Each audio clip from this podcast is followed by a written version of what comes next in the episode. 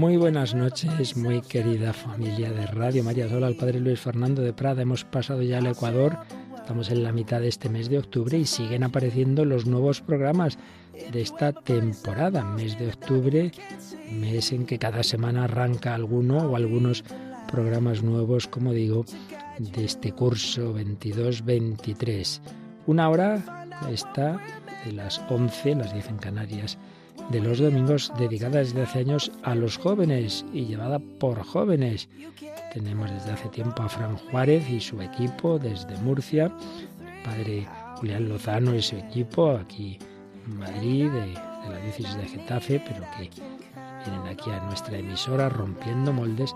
Pues bien, se incorpora a este, este horario a los domingos a las 11 de la noche 10 en Canarias nuestra ya voluntaria de Radio María, Mariam Garde, que con un equipo de jóvenes pues va a ofrecernos un programa al mes dedicado a ello, a los jóvenes. Cuenta conmigo, es el título de este programa. Es ella la que está ahí a los mandos, aunque vamos a tener como conductor, presentador del programa a un joven. Pues eso, estupendo. Es un programa de jóvenes y para jóvenes, pues tendremos a Juanra Zabalegui aquí a los micros, pero como digo, siempre con la dirección de María Mangardia. A todos ellos agradecemos esta colaboración, este esfuerzo a estas horas de la noche, de los domingos, un domingo al mes. Los demás domingos, como os digo, pues seguirá rompiendo moldes y armando lío eh, con Fran Juárez desde Murcia, pero se incorpora a esta dinámica, a, este, a estos programas juveniles, eh, cuenta conmigo. Comienza hoy el primero de ellos.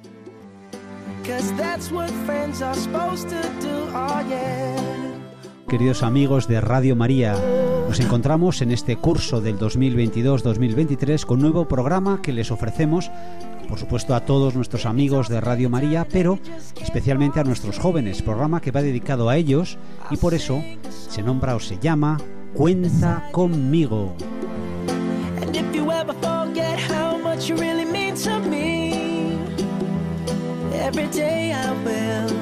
Contamos, por supuesto, con el Señor Contamos con la Virgen, porque sin ellos nada podemos hacer. Y contamos con un grupo de jóvenes magníficos, maravillosos, que nos van a hablar en este programa. Y contamos también con Marian Garde. Marian. Un saludo a nuestros oyentes. Gracias por estar ahí, eh, escuchándonos a través de las ondas. Estamos contentos de formar parte de esta gran familia, la familia de Radio María, donde hay muchas personas a lo largo de toda España incluso gente que está escuchándonos en otras partes del mundo. Un saludo especial. Y ojalá podamos dar voz a estos jóvenes que tienen tanto que contar y tanta alegría y tanta esperanza que pueden compartir con todos nosotros y con todos nuestros oyentes.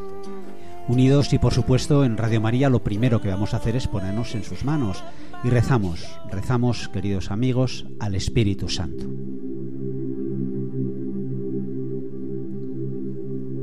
Oh Espíritu Santo, amor del Padre y del Hijo, inspírame siempre lo que debo pensar, lo que debo decir, cómo debo decirlo, lo que debo callar, cómo debo actuar, lo que debo hacer, para gloria de Dios, bien de las almas y mi propia santificación. Espíritu Santo, dame agudeza para entender, capacidad para retener, método y facultad para aprender, sutileza para interpretar, gracia y eficacia para hablar. Dame acierto al empezar, dirección al progresar y perfección al acabar. Amén. Pues estamos en este nuevo programa Cuenta conmigo con Marian Garde y con un grupo de jóvenes magnífico que vamos a presentar a continuación. Y aquí están y nos acompañan Teresa Gómara, buenas tardes. Hola, buenas tardes. Buenas tardes, luego nos vas a contar muchas cosas, ya verás. Tenemos también con nosotros a Andrea Ruiz de Arcante Sarralde, todo eso. sí. Estaba mal dicho, pero bueno, no pasa nada. Pues corrígeme tú, por favor. Andrea Ruiz de Arcaute Sarraldi. Qué mal tengo que decir las cosas. Muchísimas gracias por corregirme. fantástico empezar mal. Esto es que es del Señor. Y tenemos aquí, a ver si lo digo ahora bien, a Lucía Ruiz de Arcaute Sarralde. Buenas tardes. Ahora, lo has dicho bien. Ahora lo he hecho bien, pues muchísimas gracias. Eso es corrección fraterna. Pues nada, oye, hay que contar también con que eso, con que nos corrijan, ¿verdad, Marian? Muy bien, los jóvenes siempre nos pueden guiar también a los mayores. Hombre, hay mucho, mucho de lo que aprender. Bueno, pues en este nuevo programa que comienza su andadura en este curso, además de lo que ven ustedes ahora o escuchan ahora, queridos amigos de Radio María, de esa entrevista, que será sobre todo pues un testimonio de jóvenes, para que otros jóvenes que nos escuchan vean la maravilla de la Iglesia y se acerquen a este corazón de Jesús que tanto nos quiere y al corazón inmaculado de María. Pero también tendremos otras secciones, secciones muy interesantes, ¿verdad, Marian? Como por ejemplo. Por ejemplo, nuestro amigo Carlos Colina, acuérdate. Entre pupitres con Carlos Colina. Sí, sí, sabio hombre. Y el padre David Galarza. También estará con nosotros el padre David Galarza, que está en la Pastoral Universitaria de Pamplona. Qué bien. Y nos contará alguna anécdota cultural. Bueno, pues así se llama, creo, la sección, anécdotas culturales. Con la ayuda de algún chaval joven de su colegio, porque David trabaja también en un colegio. Y también contaremos con la ayuda de José Julián Prieto en la sección Hablamos de innovación, pero todo esto irá llegando, y lo irán conociendo en diversos programas y ahora vamos entonces a nuestros invitados. Aquí tenemos Teresa, Lucía, Andrea, no me meto con el apellido porque si no voy a meter la pata. Y mirad, nos gustaría así de entrada que nos habléis un poquito de vosotras. Empezamos por ti, Teresa, si te parece. ¿Tú tienes cuántos años? 18 años. ¿Y estás estudiando? Eh, primero en medicina, en Navarra. Qué gusto, qué gusto. ¿Y por qué medicina? Eh, pues porque o sea, yo primero, bueno, de que cuando era pequeña quería ser profesora, pero conforme empecé a dar biología en el colegio, vi que me gustaba eh, y me lo planteé. Y nada, yo pues eso veía por la tele, pues eh, alguna operación, algún programa de estos y me llamó la atención. y, pues nada, aquí estamos. Qué gusto, es una vocación la medicina, ¿eh? Yo si veo sangre caigo redondo al suelo, no valgo para estas cosas, cada uno para lo que vale. Pues es un gusto, médicos así, pues qué maravilla, ¿eh? Qué maravilla. Andrea, ¿Tú tienes? 18 años también, sí. ¿Y estudias? Pedagogía y magisterio. Bueno, qué maravilla también, qué gusto, qué suerte van a tener esos niños a los que ¿eh? vas a ir a atender. ¿Por qué? ¿Por qué quieres estudiar esto? Pues bueno, yo siempre he tenido más o menos clara mi vocación porque, bueno, me encantan los niños, pero yo creo que es una... Eh, o sea, la educación como que está un poco infravalorada y hay que pues se necesitan profesores, buenos profesores con valores. Hay que revalorizarla, claro que sí, claro que sí, pues qué gusto, qué bien, ¿eh? Un alma formada, ¿verdad? Qué maravilla, es lo mejor que podemos hacer. Ayudando siempre a las familias, los padres, siempre principales educadores, que no se nos olvide. Pero qué gusto contar con profesores así, ¿eh? Maravilloso, Andrea. Lucía, ¿tú qué años tienes? Tengo 19 años. 19, ¿y estudias? Segundo Derecho ya de. Bueno, bueno, el mundo de la judicatura, eso son palabras mayores también. mundo difícil, sí. Mundo difícil. ¿Y por qué? ¿Por qué ese mundo? Pues mira, yo creo que el Señor me ha llevado, no es algo que me había planteado, me había planteado el estudiar ADE, pero se me abrió esta oportunidad de ADE y Derecho y la verdad que lo veo como un regalo, como un camino que el Señor me ha puesto. Qué bien, qué bien entender la vida a la luz del Señor, ¿eh? porque eso da sentido absolutamente a todo. Oye, hablar un poquito más de, vosotras. A mí me gustaría saber, vosotras a vuestros 18, 19 años, de repente sois chicas de fe. ¿Cuántos jóvenes de esas edades no la tienen? Es un don maravilloso. ¿De dónde te ha venido, Teresa, a ti la fe? Eh, pues bueno, a mí siempre me han educado eh, en mi casa en la fe, ¿no? Mis padres desde que era pequeña me educaban en la fe, em, pero yo em, a Dios lo tenía como algo teórico, ¿no? Yo no... Bueno, yo creía que la religión y que Dios eran pues reglas, eh, normas a seguir, em, cosas que, que, no hay que hacer y pues eso, obligaciones en el fondo. Y mm, en el colegio también siempre me han educado en la fe cristiana, hasta que en diciembre de, de este año em, hice un retiro eh, llamado Bartimeo eh, en el que ahí pues eh, tuve un encuentro con el Señor y me di cuenta de que, bueno, el Señor me hizo, ver más bien que, Muy bien. que pues que no es eso, que Dios es pues eh, misericordia, es entrega, que Dios es amor y, y, que Dios es libertad, que no es ni reglas, ni obligaciones, ni normas, ni todo lo que yo pensaba. Y pues ese fue mi, mi encuentro con el Señor. Vaya, vaya encuentro, ¿eh? Qué, bonito, qué maravilla. Oye, Teresa, fantástico. ¿Y tu experiencia de fe? ¿Qué me cuentas, Andrea? Eh, pues bueno, también un poco desde pequeña, pues por mis padres también me han educado en la fe. Mis abuelos también siempre íbamos a misa los domingos con ellos. Y bueno, pues el año pasado sí que tuve un momento pues de bajón en mi vida, pues por diferentes situaciones, de amistades, malos pues malas amistades, sí, pues caí en depresión y ahí es cuando pues me alejé de Dios. Y pues gracias a mis padres, pues que sí que estuvieron ahí en todo momento, pues, pues, pues educándome también en lo que sabían que era bueno para mí, en la fe. Y bueno, pues yo gracias a este verano que tuve una pues una adoración preciosa con el Señor, pues que me hizo ver que en esos momentos de oscuridad, pues él había estado conmigo. Y ahí pues lo entendí. Qué bonito. Esto, da gusto. No lo ven nuestros queridos oyentes, pero la sonrisa de estas jóvenes eh, es fantástica. Se ven corazones llenos del Señor. Es verdad que sí, Marian. Qué gusto. Oye, Lucía, ¿y tú qué nos cuentas? ¿Cómo es tu experiencia de fe? Pues en mi infancia un poco parecida a la de Andrea, al final venimos de, de la misma casa. Y... Con abuelos que os llevaban a misa. Con abuelos y Amigos de Radio María, abuelos de Radio María, qué labor hacen tan estupenda. Adelante, Lucía. Sí. Y nada, ellos no, eh, bueno, íbamos a misa los domingos, entonces era pues como una costumbre. Yo lo veía como una costumbre. Hasta que empecé empezamos desde pequeñas a ir a campamentos de la renovación carismática y desde pequeña el Señor me ha regalado muchas experiencias de Él y gracias a ello yo creo que a pesar de mm, mis más y mis menos en la vida, pues siempre he sabido que Él estaba ahí que, y que Él me quería. Y hasta hace poco que he empezado un camino de discipulado con la renovación carismática también, le he dicho que sí al Señor, a una vida más entregada. Más entregada a Él, que, Él me guíe en todo y que, y que quiero que Él sea mi pilar fundamental. Oye, yo estoy encantado. Me estáis dejando maravilloso. Para estrenar un programa eh, es mejor. bueno, esto el señor que viene a hacer las cosas. Oye, de lo que contáis, que es precioso, veo que ha habido también más gente joven a vuestro alrededor.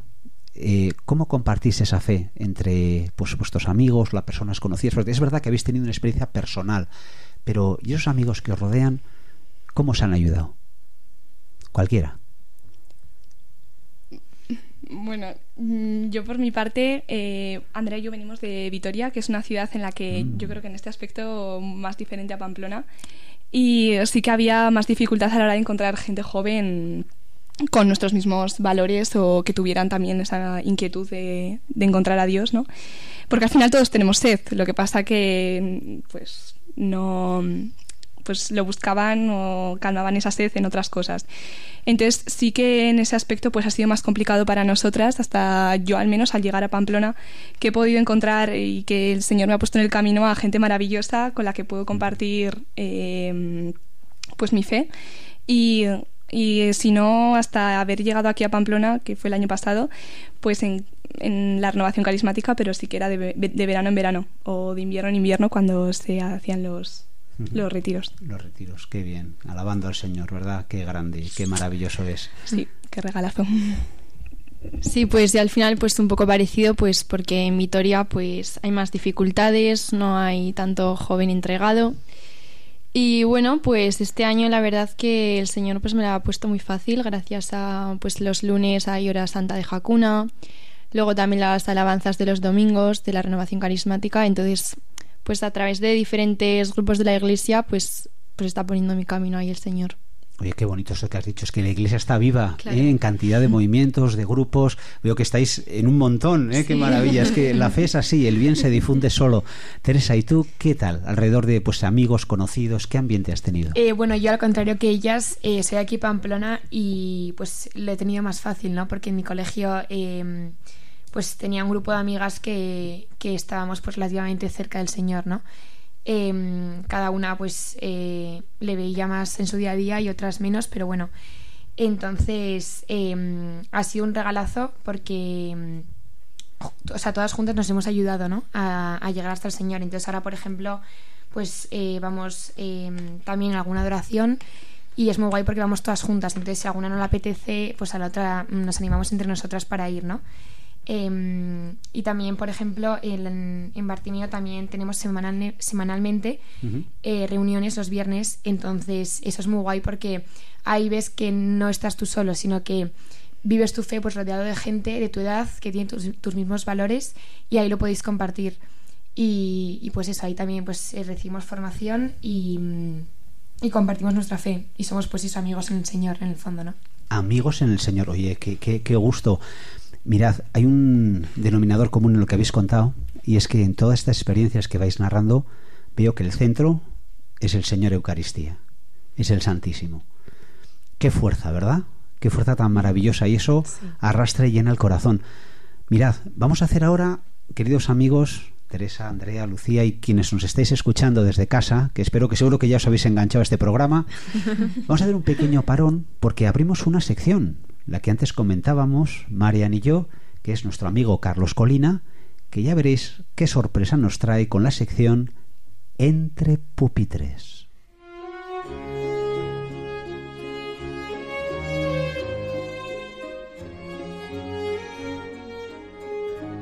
Saludos Juanra y saludos a todos nuestros oyentes. Fíjate qué maravilla nos han preparado estas alumnas de cuarto de la ESO en la asignatura de arte con nuestra compañera Marian sobre un cuadro famosísimo de Goya, pero que todavía guarda muchos secretos. Atentos. Los fusilamientos del 3 de mayo obra ubicada en el Museo del Prado y cuyo autor es el famoso pintor español Francisco de Goya. En esta se presenta la venganza del ejército francés tras el levantamiento de los patriotas el 2 de mayo de 1808, día anterior al momento de la obra, contra la caballería del maliscar francés Murat, en la que había presencia de mamelucos, mercenarios egipcios al servicio del ejército francés. La intención de Goya al elaborarlo era plasmar la lucha del pueblo español contra la dominación. Este cuadro fue pintado en 1814 tras finalizar la Revolución Independentista Española. La técnica usada es el óleo sobre lienzo y su estilo es único. Encargo de la regencia liberal de Luis María de Borbón y Vallabriga, que se preparaba para recibir al rey Fernando VII. Esta obra está dividida en dos secciones por una línea diagonal. En la sección diagonal izquierda, la luz se manifiesta. En la diagonal derecha, dominan la penumbra y las sombras. Sin duda, Goya envía un mensaje con ello. La luz acompaña al pueblo en su resistencia genuina, mientras que el gobierno francés actúa en la oscuridad. Escuchemos, escuchemos qué dicen.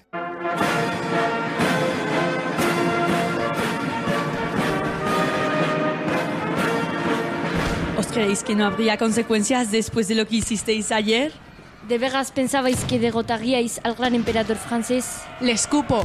Ningún Bonaparte jamás conquistará nuestra querida España. Jamás.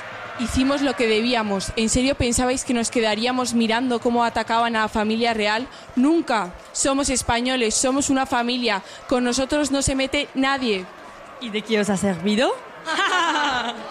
Al menos conseguimos matar a alguno de vosotros sucios traidores y demostrar que nadie podrá jamás parar la resistencia española. Preferimos morir con la cabeza alta que vivir de rodillas. Os aprovechasteis de la confianza humilde que se os ofreció el año pasado en el 27 de octubre y nos disteis una puñalada trapera por la espalda. Escoria. Ah, este tratadito Fontainebleau.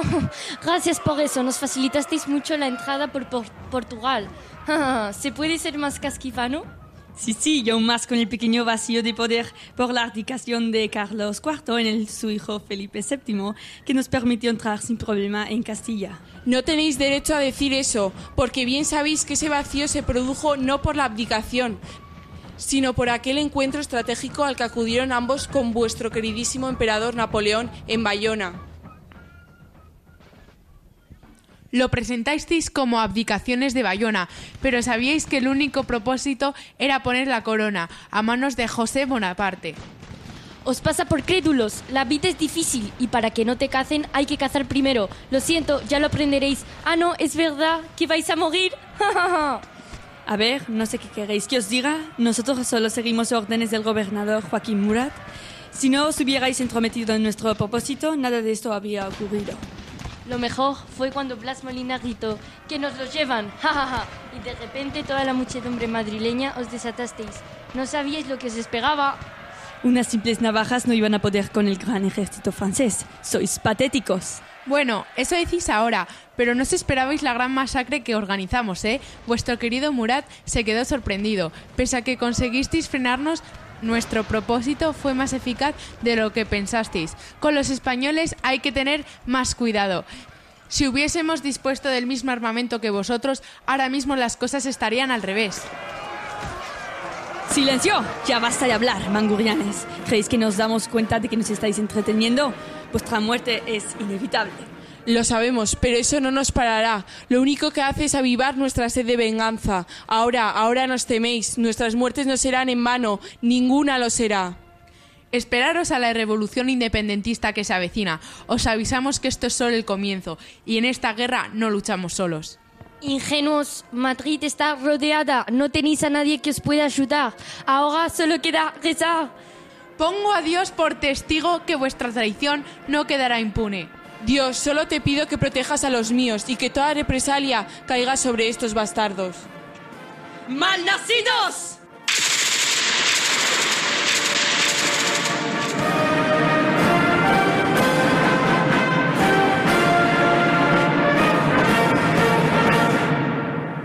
Muchísimas gracias, Carlos. Pero ¿se dan cuenta ustedes, amigos de Radio María, qué gozada estos jóvenes, en este caso adolescentes, comentando un cuadro ¿eh? y hablándonos de la Revolución Francesa? Es que es que cuando los jóvenes se pueden hacer cosas son tremendamente originales e innovadores, ¿verdad, Marian?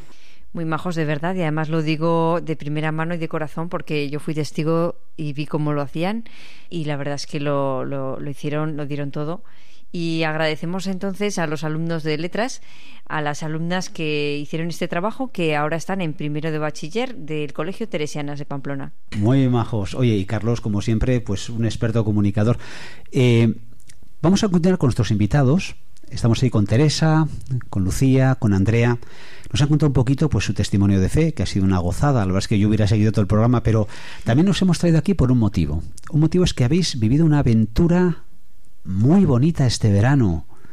Esa aventura, Teresa, ¿cuál ha sido? Eh, la PEG, la Peregrinación Europea de Jóvenes. Hombre, habéis estado las tres, Sí, pero no habéis estado ¿eh? desde los mismos, digamos, lugares de origen, habéis ido por vuestra cuenta en otras. Y nos vais a contar un poquito. ¿Tú cómo conociste la PEG y qué te ha animado a ir y qué has vivido allí? Cuéntanos, Teresa. Eh, bueno, en, en una misa de un domingo, el sacerdote de nuestra parroquia, pues eh, anunció que, que se iba, bueno, que se iba a organizar esto, la Peregrinación Europea de Jóvenes. Eh, y yo pues me, me encantó la idea, ¿no? Pues eso, poder compartir tu fe con, con jóvenes. Y pues nada, me apunté eh, con la Delegación de Juventud de Navarra eh, y fue muy guay porque nos juntamos jóvenes de distintas realidades de la iglesia, ¿no? Nos juntamos pues, bueno, de distintos lugares también. Sí, sí. Y entonces eso, fue una pasada ver que dentro de la iglesia hay como muchos caminos, ¿no? Eh, para vivir tu fe y ahí nos juntamos todos en la Delejo, en la Delegación de Juventud. Oye, ¿como cuántos estaríais más o menos? Eh, con, con la Delegación de Juventud unos 300 de Navarra. 300. Sí. ¿Y dónde hici- hicisteis parte del Camino de Santiago? Sí, o sea, Hasta- primero realizamos el Camino de Santiago, Vale. hicimos varias etapas, ¿Vale? eh, dormíamos en poliportivos, Hombre, qué gozo. Sí, sí, sí. Y luego eh, llegamos a Santiago y eh, allí fue cuando empezó la jornada de la PEG, eh, que duró cuatro días y allí estuvimos en Santiago. Con diversas actividades, me imagino. Claro, claro, eh, había- catequesis. Sí, Mm, cuéntanos. Había muchas cosas, había pues eh, catequesis con obispos eh, muy interesantes, también había testimonios. Eh, se realizaban también adoraciones Qué y bien. luego había un montón de actividades eh, pues con bueno eran talleres de gente que venía de, de todo el mundo y había talleres pues eh, en los que aprendías un montón de cosas y tú te podías apuntar al que quisieses y fue una pasada Qué bien. Oye, claro, conocer gente es peregrinación europea. claro Habéis conocido jóvenes de otros lugares de Europa. sí. Teresa, ¿tú recuerdas así a quiénes, de qué países? Eh, no, o sea, eh, o sea, es programación europea de jóvenes, pero mm, claro, como había tanta gente en Santiago, Sí. eh, estaba muy, muy bien organizado y fuimos como más pues por grupos de origen, ¿no? Claro, Entonces, eh, si no gente te de fuera no conocimos, pero sí que se veía gente Se de, de toda Europa. Banderas, me imagino. Claro, ¿no? de todos los Sobre lugares. sí, todo sí, sí. Portugal, Portugal. eh, Francia. e Italia. Ah, qué gusto, qué gusto. Bueno, Andrea, cuéntanos un poquito, porque claro, tú viniste con la delegación de juventud, Teresa, pero tú, Andrea, ¿cómo has llegado allí? Eh, bueno, yo al principio me negaba a ir, pues como me he contado, pues estaba en un momento de mi vida, pues que no, yo no encajaba ahí. Pero bueno, al final, pues la renovación carismática eh, llevaba yendo a los campamentos y a los encuentros desde pequeña. Y me dijeron, bueno, están las plazas ya se han terminado, todas completas, pero bueno, apúntate y a ver si tienes suerte. Y yo digo, bueno, pues si me cogen es el señor que quiere que vaya y no es otra cosa. Y al final pues me cogieron. Bueno, qué bien. Y, sí, cuéntanos, cuéntanos pues un poquito. nada, la verdad que fue todo muy intenso, pero fue una pasada. O sea, fue una experiencia que no sé si la repetiría, pero eh, muy guay. Y bueno, pues nosotros con la renovación carismática íbamos pues 250 jóvenes de diferentes partes de España. Qué gusto. Y hicimos cuatro etapas del camino inglés. Camino inglés. Oye, a ver, a ver, acláranos un- eso del camino inglés. A ver, yo pensé que había un camino que era el camino español y de Jaca, o si no, desde Roncesvalles hasta Santiago. ¿Cuál es el camino inglés? Cuéntanos. Pues el camino inglés es, eh, salimos desde Ferrol y llegamos a Santiago. Ah, Y fueron cuatro etapas en las que, bueno, anduvimos bastante porque nos dijeron que se solía hacer en cinco o seis etapas. Entonces sí que fue un poco duro. cuatro etapas. Sí. Lo que tiene que haber sido en seis. Eso es esos son, esos kilómetros. Sí, sí. ¿Y sabes por qué se le llama camino inglés? Jo, pues la verdad que no. No, bueno, ya nos enteraremos. Pero bueno, o sea, es, digamos, desde la otra parte, ¿no? Claro. De ir de oeste, Sí, vais de oeste de la costa. Claro, íbamos viendo el mar, sí. Compostela, qué Sí, sí, bonito. sí. Tú cuéntanos, Lucía. Yo fui también con la renovación carismática. A mí me dieron la opción de apuntarme en abril y me hablaron de ello en, en enero, en un encuentro de invierno de los carismáticos. Y eh, nada, sin, sin pensármelo, me apunté. Y, y ha sido una experiencia increíble, la verdad, el ver a tanto joven de diferentes movimientos de la iglesia que al- y de diferentes partes de Europa que iban a, a tener un encuentro con el Señor, la verdad que impresionaba muchísimo. Mm. También el camino inglés. También el camino inglés. Cuatro etapas y kilómetros. También. Hay que ser joven. Yo creo que la primera etapa hubiera quedado ya desfondado, pero qué maravilla. También nos sorprendíamos nosotras Sí. mismas. Bueno, claro, habrá momentos, me imagino, duros en ese camino, tantos kilómetros, momento de ofrecer, de pensar. ¿Qué pensabais mientras hacíais esas etapas? ¿Qué pensabais, Teresa? Eh, bueno, yo, eh, eh, pues a lo largo del camino, bueno, más bien cuando llegamos a Santiago, en un momento hubo una adoración en, en el Monte del Gozo con todos los jóvenes que estábamos allí, que creo que eran 12.000 jóvenes de toda Europa. Qué gozada. Eh, un momento en el que yo pues pensé, ¿no? Eh, ¿Cómo puede ser que de tanta gente que hay en el mundo y tanto joven, eh, tenga yo la suerte de estar aquí, ¿no? Y de poder, pues eso, eh, compartir mi fe con todo el mundo en una adoración eh, a mitad de verano en el Monte del Gozo. O sea, me sentí súper afortunada eh, y en cierto modo pues me sentí querida, ¿no? Por Dios, porque de tanto joven que hay, joder, pues el tener yo la suerte de poder estar ahí y de poder, pues por primera vez en mi vida, tener un, un verano en el que Dios estuviese presente, eh, fue un regalazo. Qué bien. O sea, el Señor te ha dicho, cuenta conmigo. Claro. ¿eh? Como en este programa contamos con el Señor. Qué bien. Y ahora muchos pueden contar contigo, Teresa. Sí. Andrea, cuéntanos qué pensabas en esas etapas. Pues hombre, la verdad que hay algunas que sí que fueron duras porque hizo mucho calor. Entonces, claro, eso tampoco ayudó mucho y al final lo tenías que ir ofreciendo. Pero bueno, al final el darte cuenta de que, bueno, yo iba pues con un grupo de amigos que conocía desde pequeños y siempre nos apuntamos a los encuentros, pero luego la gracia que es poder pues a lo largo del camino ir conociendo a gente pues que igual la juzgabas antes, pues es una gracia pues que al final lo que ha dicho Teresa antes, que solo son pues amigos del Señor. Qué bien, qué bien. Cómo cambia el corazón el Señor. Es que, pero son momentos como estos, ¿verdad? Que es un, pues como un, pues un aldabonazo, una llamada intensa, ¿no? Al corazón. Tú, Lucía, ¿cómo has vivido esas etapas? ¿Qué pensabas? Pues en algunas solo pensaba en llegar al sitio. Normal. Pero no, han sido, mm, han sido unos momentos de, de- que el Señor me ha regalado de poder parar, entre comillas, parar del día a día, de, de la intensidad de que es la vida, para poder eh, pues, reflexionar y también darme a los demás, el poder escuchar, el tener conversaciones de verdad eh, con otras personas y también el poder pues dejarme ayudar en, mis peores momentos y ayudar al que lo necesita cuando peor estaba. Y me llevó, vamos, una lección de vida para siempre. Qué bien. Oye, ¿rezabais el rosario? Sí. ¿Rezabais el rosario en ese caminar? Sí. Es que sin la Virgen no se puede, ¿eh? No se puede. No se puede. Hay que seguir rezándolo, ¿verdad? Y os animamos también a tantos jóvenes. Dices, ¿cómo rezar el rosario? Pues es que eh, quien, quien no está enamorado de la Virgen no entiende de amores. Siempre los enamorados dicen, te quiero, te quiero, y no se cansan nunca de repetirlo. Cada letanía, cada Ave María es decirle a la Virgen que la queremos, que la queremos. Entonces, vamos dando pasitos ¿eh? para ganarnos el corazón de tantos jóvenes que seguro están esperando que alguien les cuente que son muy amados, muy queridos y que está el Señor detrás esperando en una PEG, en un Bartimeo, en una renovación carismática, ahí está el Señor y está con unas ganas de darse y de entregarse, pero es tan bueno, tan tierno, tan delicado que llama al corazón con suavidad, con mucha suavidad. ¿Habéis experimentado esto en vuestra vida, este, esta suavidad del Señor, esta ternura del Señor? Eh, yo sí que lo he experimentado, en concreto hace dos años, porque mm, eh, bueno, en mi colegio se nos ofrecía la oportunidad de, hacer dirección espiritual. Bueno, a mí me gusta llamarlo acompañamiento, como dice mi sacerdote, porque no te dirige, sino que te acompaña, ¿no? Eh, te acompaña pues desde la libertad, el cariño y el respeto.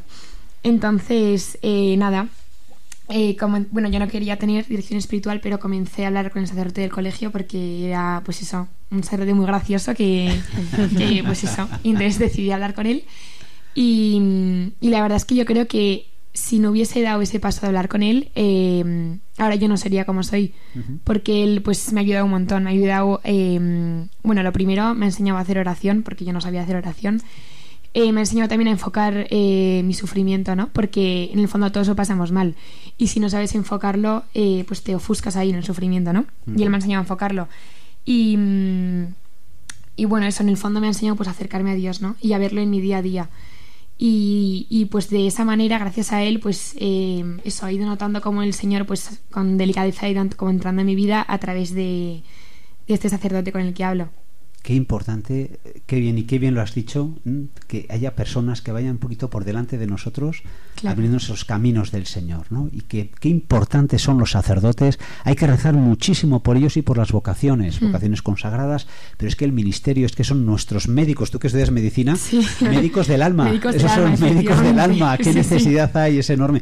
Hay un pasaje muy bonito del Evangelio, que es el del paralítico que bajan del techo y le dice el Señor que tus pecados te son perdonados.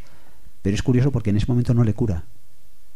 Entonces queda entonces, ¿cómo? Perdona pecados, pero, pero no le cura. Entonces cuando dice, ¿qué os parece más fácil? Levántate, toma tu camilla y anda. Pero es curioso, el Señor perdona primero los pecados, cura el alma, cura el corazón, ¿eh? llega hasta lo más hondo de nosotros mismos. Qué bonito, qué bonito, qué bien hace las cosas el Señor, qué delicado es. Eh, Andrea, cuéntanos tú un poquito todo este mundo de la oración, ¿cómo lo vives? Eh, pues bueno, a mí la verdad que el Señor durante, pues a partir de este verano, pues yo solo le pedía pues que me quitase esa tristeza que yo llevaba, esa ansiedad. Y aún así, durante este año que estaba yendo a una psicóloga, que bueno, pues también me ha ayudado un montón, pero no me lo ha quitado. Yo necesitaba algo que me quitase pues esa tristeza, esa angustia que yo llevaba dentro, porque al final no me dejaba vivir. Entonces, pues la verdad que, bueno, como he dicho antes, gracias en una adoración, yo solo rezaba eso, lloraba y lloraba y le decía, Señor, yo no puedo seguir viviendo así. Entonces a partir de ahí he experimentado una paz en el Señor, pues que pues necesito de ella y cuando me falta, pues yo necesito ir a pues a darle las gracias, a pedirle que pues vuelva esa paz en mí y pues gracias a eso también he experimentado pues su presencia en mí, la verdad. Jo, qué, gusto da oíros de verdad y qué bueno es el Señor, es para darle gracias, ¿verdad?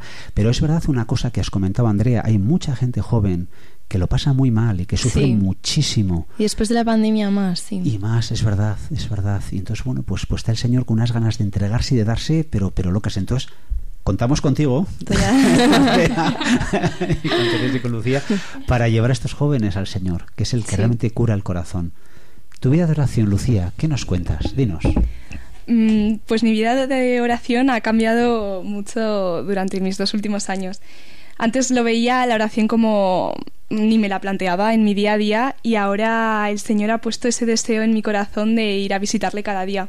Tanto la Eucaristía como el tener un ratito con Él de, de intimidad, ¿no? Al final de contarle mi día a día, de pues de pedirle, de llorarle incluso y de darle las gracias también. Pero mm, últimamente también me ha enseñado a verle en el día a día, en cada momento del día a día, y yo creo que eso me da mucha paz y mucha alegría. O sea, para vivir cada momento de mi vida, mm, cada conversación, mm, cada momento de estudio, sabiendo que Él está presente. Y creo que eso es vivir en oración, ¿no? Pues sí, tener al Señor presente, saber que nos ama con locura. Un sacerdote, decías, Teresa. Pues nosotros también tenemos un sacerdote en este programa, el padre. sacerdote, el padre David, Galarza. con, su sección, con su sección Anécdotas Culturales. Muy buenas, queremos comenzar esta sección de este programa de radio aprovechando de que se ha hablado mucho de Santiago. Y en la cercanía del Día del Pilar, vamos a repasar, aunque quizá ya lo sabes, la relación que tiene Santiago con la Virgen María. Dice que los apóstoles, pues muy poco después de que muriera Jesucristo, seguramente después de que Esteban, el primero de los diáconos, fue apedreado, en el año 36, se dispersaron, cada uno eligió como una parte del mundo. Y Santiago pues eligió el confín del mundo al occidente, Hispania. Desembarca en la desembocadura del Ebro, en la capital de Hispania, que en ese momento era Tarragona, Tarraco. Allí comienza a predicar el Evangelio, no tiene ningún éxito. Tarraco, un puerto mediterráneo, era una ciudad pues bastante liviana y no acogió a Jesucristo. Fue río arriba y predicó en Caesar Augusta, la ciudad dedicada al divino Octavio Augusto, el hijo adoptivo de Julio César, hacia el año 40. Allí tampoco tiene éxito y Santiago ya desanimado, totalmente deprimido, piensa que él está allí, ha hecho un larguísimo viaje, varios meses de predicación y no ha conseguido nada. Y ante eso, pues empieza a llorar y empieza a decir, oye, cuánto mejor estaba yo en Jerusalén, allá con los demás apóstoles y sobre todo con la Virgen María. Qué a gusto me cambiaría yo por mi hermano Juan, que acoge en su casa y que convive hora tras hora con la Virgen María. Y entonces Allí, a orillas del Ebro, sobre un pilar de mármol,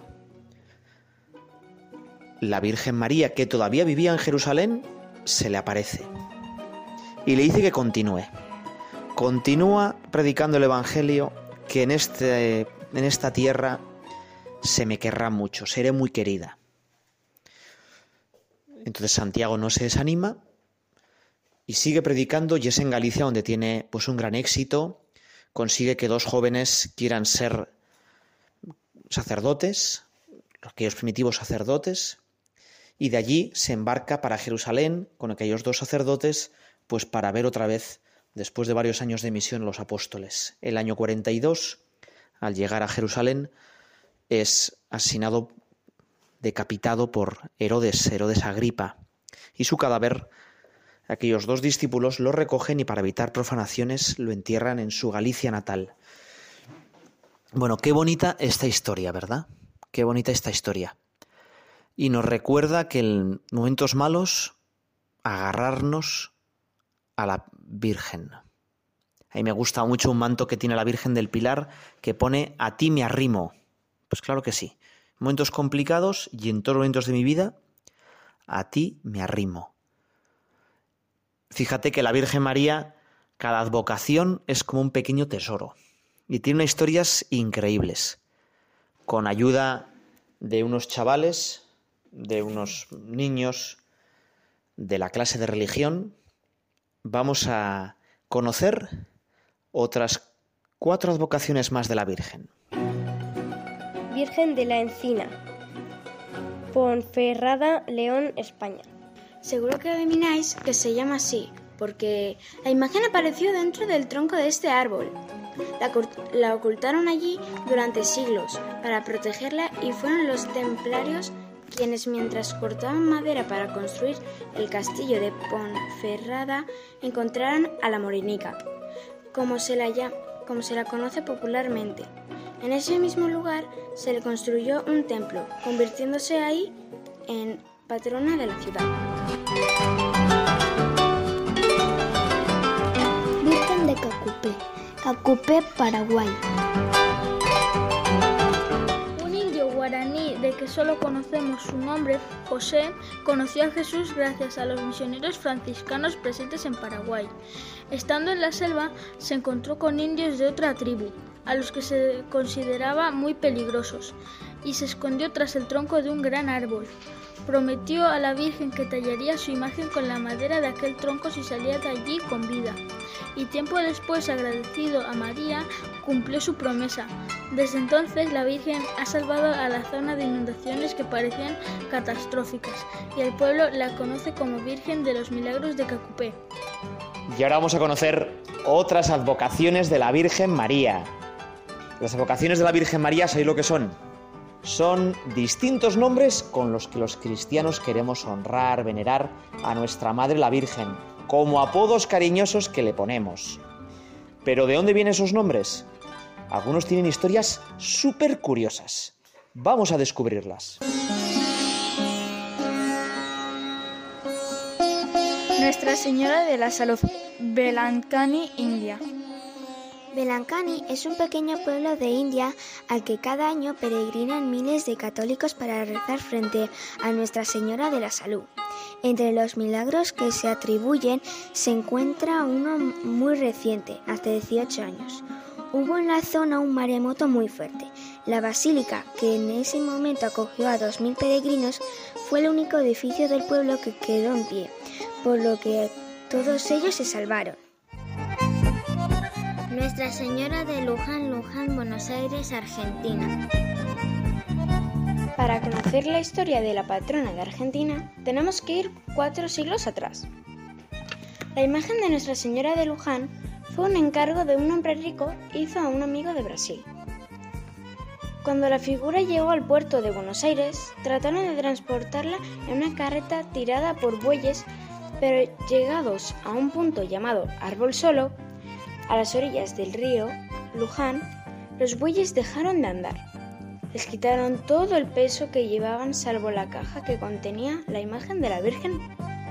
Y, aún así no se movían. Solo cuando quitaron la imagen los bueyes siguieron el camino. Ellos entendieron que María quería quedarse en ese lugar y construyeron una basílica para ella.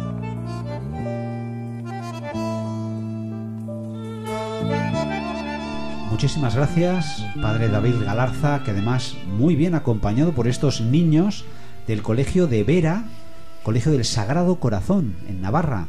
Oye, qué maravilla, qué gusto, la Virgen del Pilar, qué bien, nuestra patrona, a la que le demos tantas cosas, ¿verdad? En Santiago Apóstol, ahí se aparece, en Zaragoza, en el Pilar, para animar al apóstol Santiago y fijaos, de ahí sale la PEG, salen nuestras invitadas que han ido eh, a visitar al apóstol y tenemos que comunicar a nuestros oyentes de la Radio María que se pueden poner en contacto con nosotros, que contamos con ellos, ¿eh? contamos con ellos y de qué manera, Marian. Eso es, eh, ya saben que como todos los programas de esta casa, eh, los oyentes pueden interaccionar y, hacernos sugerencias o incluso chavales de la ESO o de bachiller que quieran participar en este programa haciendo entrevistas, pueden escribirnos al, al correo electrónico cuenta conmigo arroba radiomaria.es. Cuenta conmigo arroba radiomaria.es. ¿Lo he dicho bien? Eso es. Y luego, eh, si quieren escuchar este programa porque les ha encantado y quieren volverlo a escuchar o quieren pasárselo a algún amigo y enviárselo y, y hacerle la sugerencia de, mira, escucha este programa que es súper interesante, pues que sepan que este programa está disponible en los podcasts de Radio María y lo pueden buscar en nuestra página web, lo encontrarán fácilmente de muchas maneras porque aparece como con el título o con el nombre del presentador. Oye, fantástico, así que podemos escucharlo todas las veces que queramos. Pues nada, nada, hay que ir a ese podcast. Eso es, hay que avisar a los familiares, a los amigos. A los amigos, para que escuchen a para que nos escuchen. a Andrea, a Lucía, que aquí están con nosotros, dando un testimonio pues precioso de lo que ha sido, no su experiencia personal, cómo han conocido al Señor, pues esa experiencia, esa aventura maravillosa que ha sido la PEG, la Peregrinación Europea de Jóvenes a Santiago de Compostela. Pues escriban, escriban a cuenta conmigo arroba radiomaria.es, es muy sencillo. Y escríbanos sus sugerencias, si les gusta eh, que hagamos alguna sección o de lo que han comentado nuestros invitados, pues si quieren cualquier sugerencia, cualquier eh, aspecto que quieran a bien tratar. ¿Os gusta la música? Sí. Sí. Mucho. Mucho. ¿Y qué estilo de música os gusta? Eh, pues bueno, un poco de todo, ¿no? Un poco de todo. El pop me encanta. Sí. Eh, y luego, por ejemplo, escucho también el grupo de música Hakuna, porque sus canciones son preciosas. Sí, ya lo creo. Sí, sí. Oye, en la renovación hay mucha música. ¿no? Sí, la verdad que es una maravilla. Para alabar al Señor, hombre, Sí. ahí hay canciones para dar y regalar preciosas, muy bonitas, que además mueven el espíritu, a lo que dice San Ignacio, que estamos hechos para alabar al Señor. ¿eh? Y todo es un canto y es un gozo y toda la creación canta al Señor. Pues mirar, os voy a proponer escuchar una canción, a ver qué os parece. Es un autor canadiense, a mí me gusta mucho, y eso que soy un carrozón, ¿verdad que sí? Marian? ¿Eh? No Pero tanto. es- no tanto, bueno, tú eres muy buena y me ves con buenos ojos. Pues se llama Matt Maher y este hombre, yo tengo una imagen, ya más está pues en YouTube, en las redes, eh, se le puede ver tocando de rodillas una canción que se ha hecho muy famosa, aunque no es la que vamos a escuchar hoy, la pondremos otro día en el programa, y canta delante del Santísimo con el Papa Francisco en la Jornada Mundial de la Juventud, creo que fue en el 2012 en Río de Janeiro. Tiene canciones, pues eso, cristianas, católicas, que hablan del Señor, y esta que vamos a poner es en inglés, se titula Because He Lives, de Matt Maher, porque Él está vivo, yo estoy vivo, y mi vida tiene sentido. La escuchamos.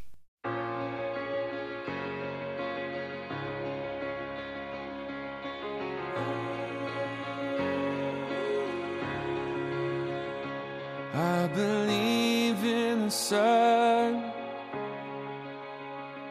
I believe in the risen one. I believe I overcome power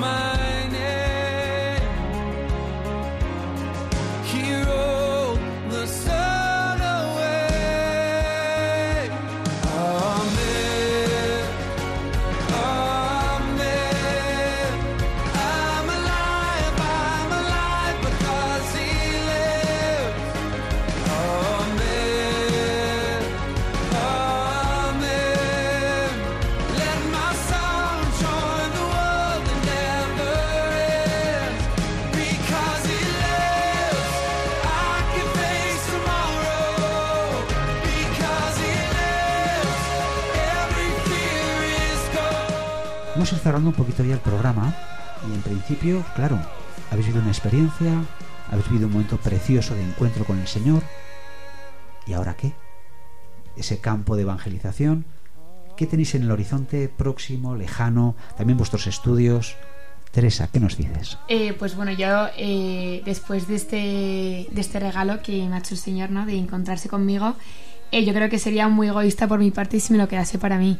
Entonces, eh, pues nada, yo me he puesto ya a su disposición para lo que él quiera de mí, pues, eh, pues hacerlo yo, ¿no? Y, y ser, pues, en el fondo un instrumento suyo para que brille él en el mundo y que todo el mundo lo pueda conocer. Que es lo que hacemos los cristianos en el fondo, ¿no? Compartir el, el tesoro que tenemos. Y pues nada, eso me encantaría servirle en lo que él quiera, en lo que él me pida y llevarlo pues en primer lugar a todos los jóvenes del mundo. Y luego otra cosa que me encantaría hacer es, eh, pues eso, con estudiando medicina, eh, me encantaría irme pues de voluntario a algún lugar. Eh, bueno, en concreto me gustaría con las hermanas eh, de la Madre Teresa de Calcuta. Hombre. Porque le tengo un montón de devoción, me encanta. Qué gusto. Y pues eso, me encantaría irme la- a la India en algún momento.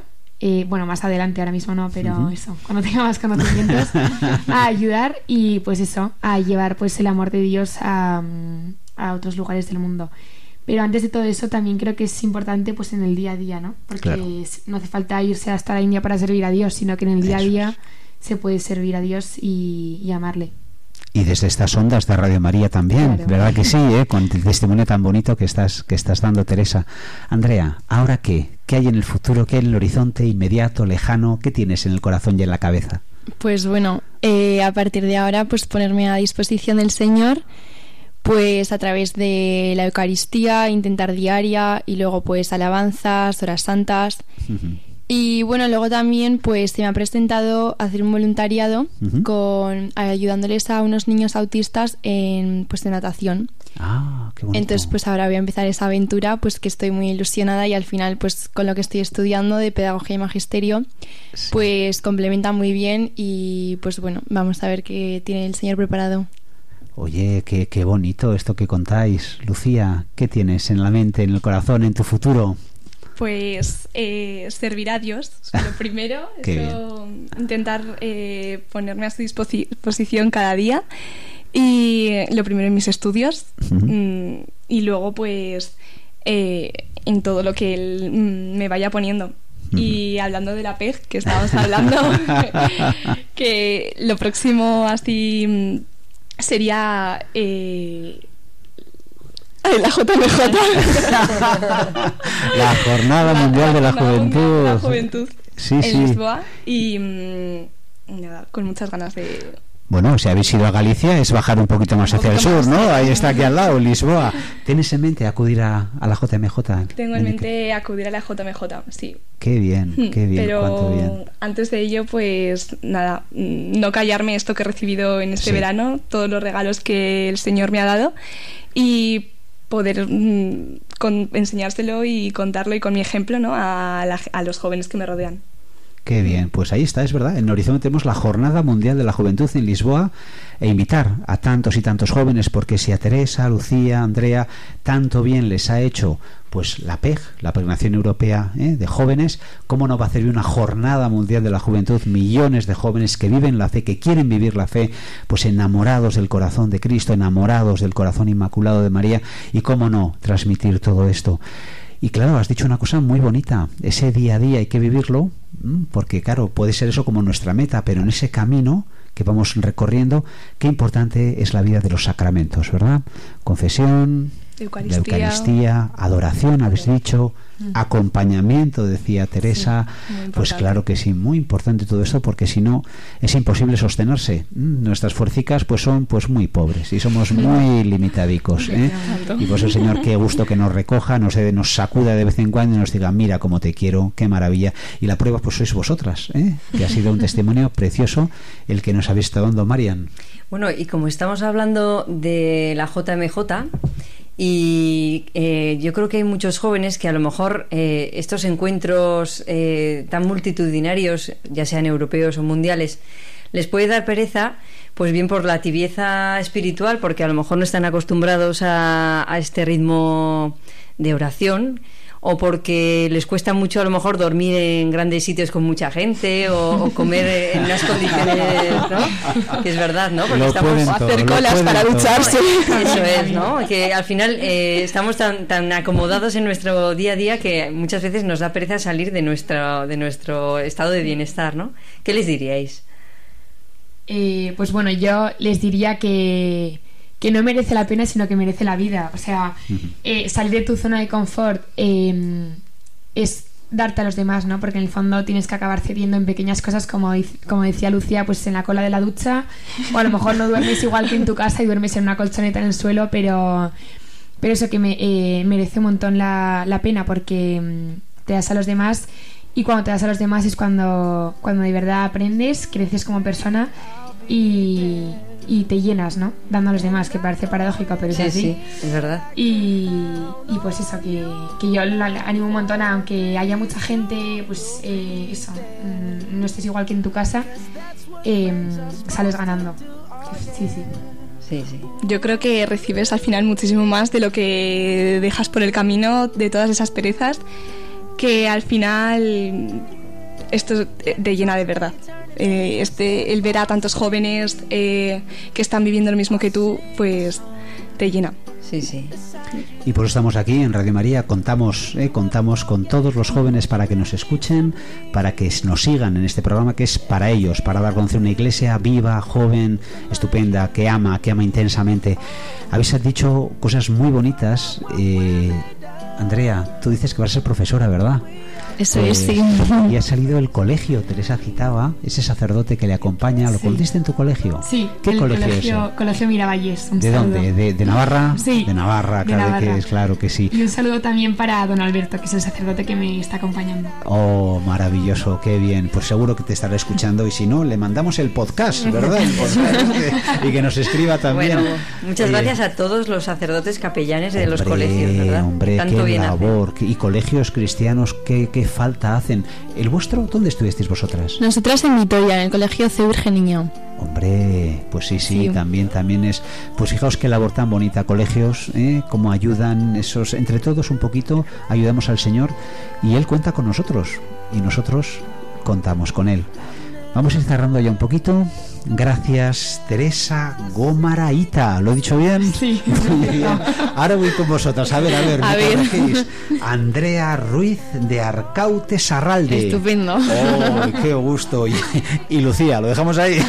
No, Lucía Ruiz de Arcaute y Sarralde, qué bien. Pues nada, en nombre también Marian Garde, en Muchas nombre de, de quien les habla, Juan Ramón Zabalegui, queridos amigos de Radio María, contamos con ustedes y el Señor cuenta con nosotros. ¿Contamos? Contigo.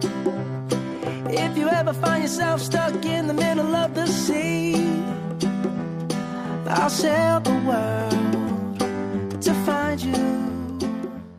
Han escuchado Cuenta conmigo, dirigido por Mariam Garde y presentado por Juan Razabalegui. to guide you.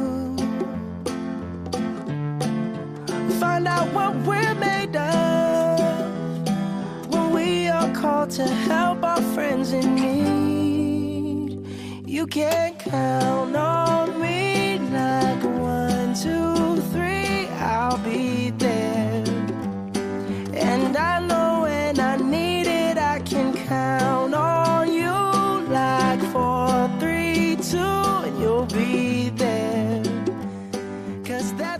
friends are supposed to